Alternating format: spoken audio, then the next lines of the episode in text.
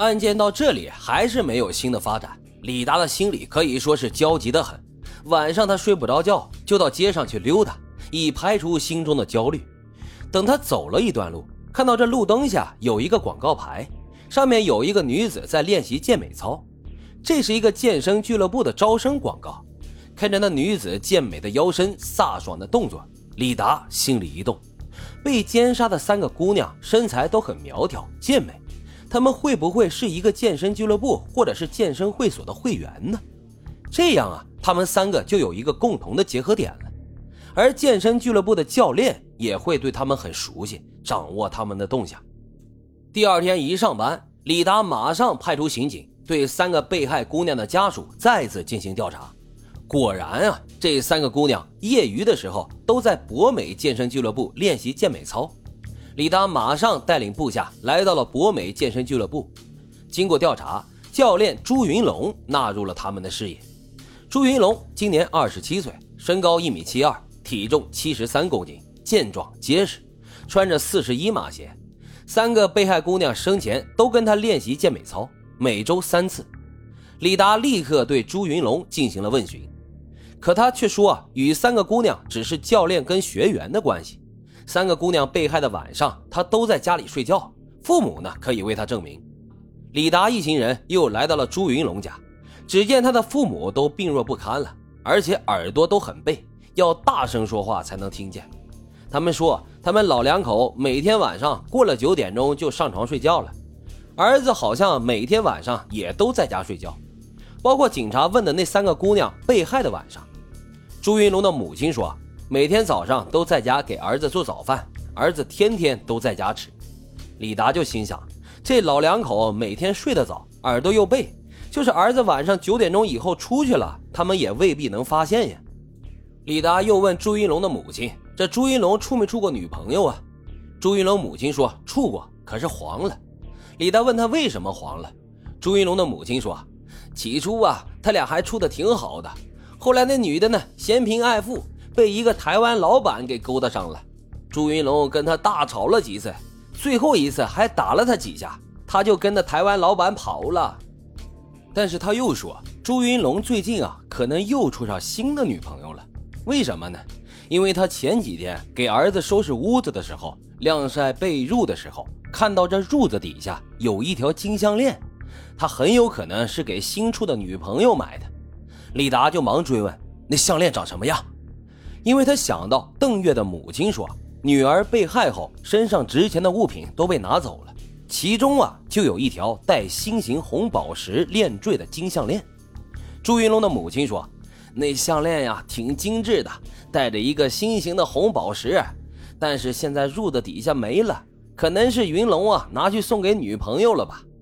这是一条重要线索呀。”刑警马上又向朱云龙问询，可是朱云龙却说这条项链是他前女友给他留下的。最近因为家里缺钱，他要拿出去卖，可是在路上呢，让小偷又给偷走了。离开了朱云龙，李达让部下到各个金银首饰店去查找。警察呢，也在全市上千家金银首饰店和摊位里面全面排查。几天后，终于在一家金银首饰店发现了线索。看着样子很精明的中年男老板告诉警察说：“这项链啊，是前几天一个男青年来卖的，一米七零左右的个子，身体健壮，戴着个棒球帽，又戴着大墨镜，我看不清楚他的长相。当时他觉得这男青年有点可疑，遮掩的这么严实，项链呢又急于出手。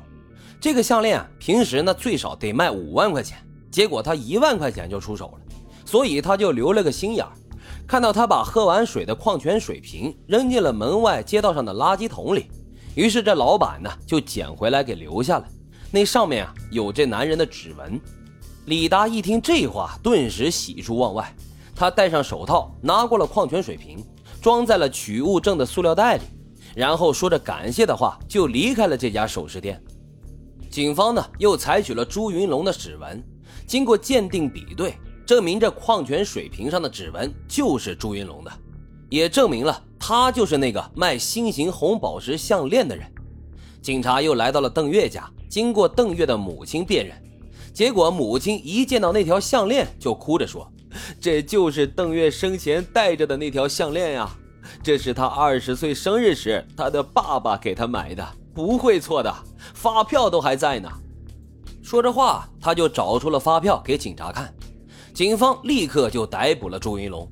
在确凿的证据面前，朱云龙不得不垂下了头，如实招供。这三个年轻的女孩啊，确实是被他奸杀的，也都是他的学员。他利用教学的机会熟悉他们，并且掌握他们的动向，于是，在他们回家的必经之路上，在偏僻的地方伏击了他们。都是先用手掌把他们拍晕，然后又强奸了他们，再把他们给掐死。因为他们能认出自己，所以只能选择杀人灭口。李达又质问他。为什么奸杀了他们之后，还残忍变态的祸害他们的身体？朱云龙咬着牙说：“他的前女友啊，跟他们差不多，长得也漂亮，爱打扮，很风骚。可是他呢，却嫌贫爱富，遇到有钱人就背叛了自己。他恨这样的女人，恨得都睡不着觉。于是他就想找到这类女人来发泄报复，这就是他犯罪的原因。因为赌钱欠了债，很需要钱。”所以他就搜走了他们身上所有的财物，又急于把得到的首饰出手，结果最终就露出了马脚。要想人不知，除非己莫为。只要你做了案，终究是难逃法律的制裁。天网恢恢，疏而不漏。警察呢，毕竟不是白吃饭的。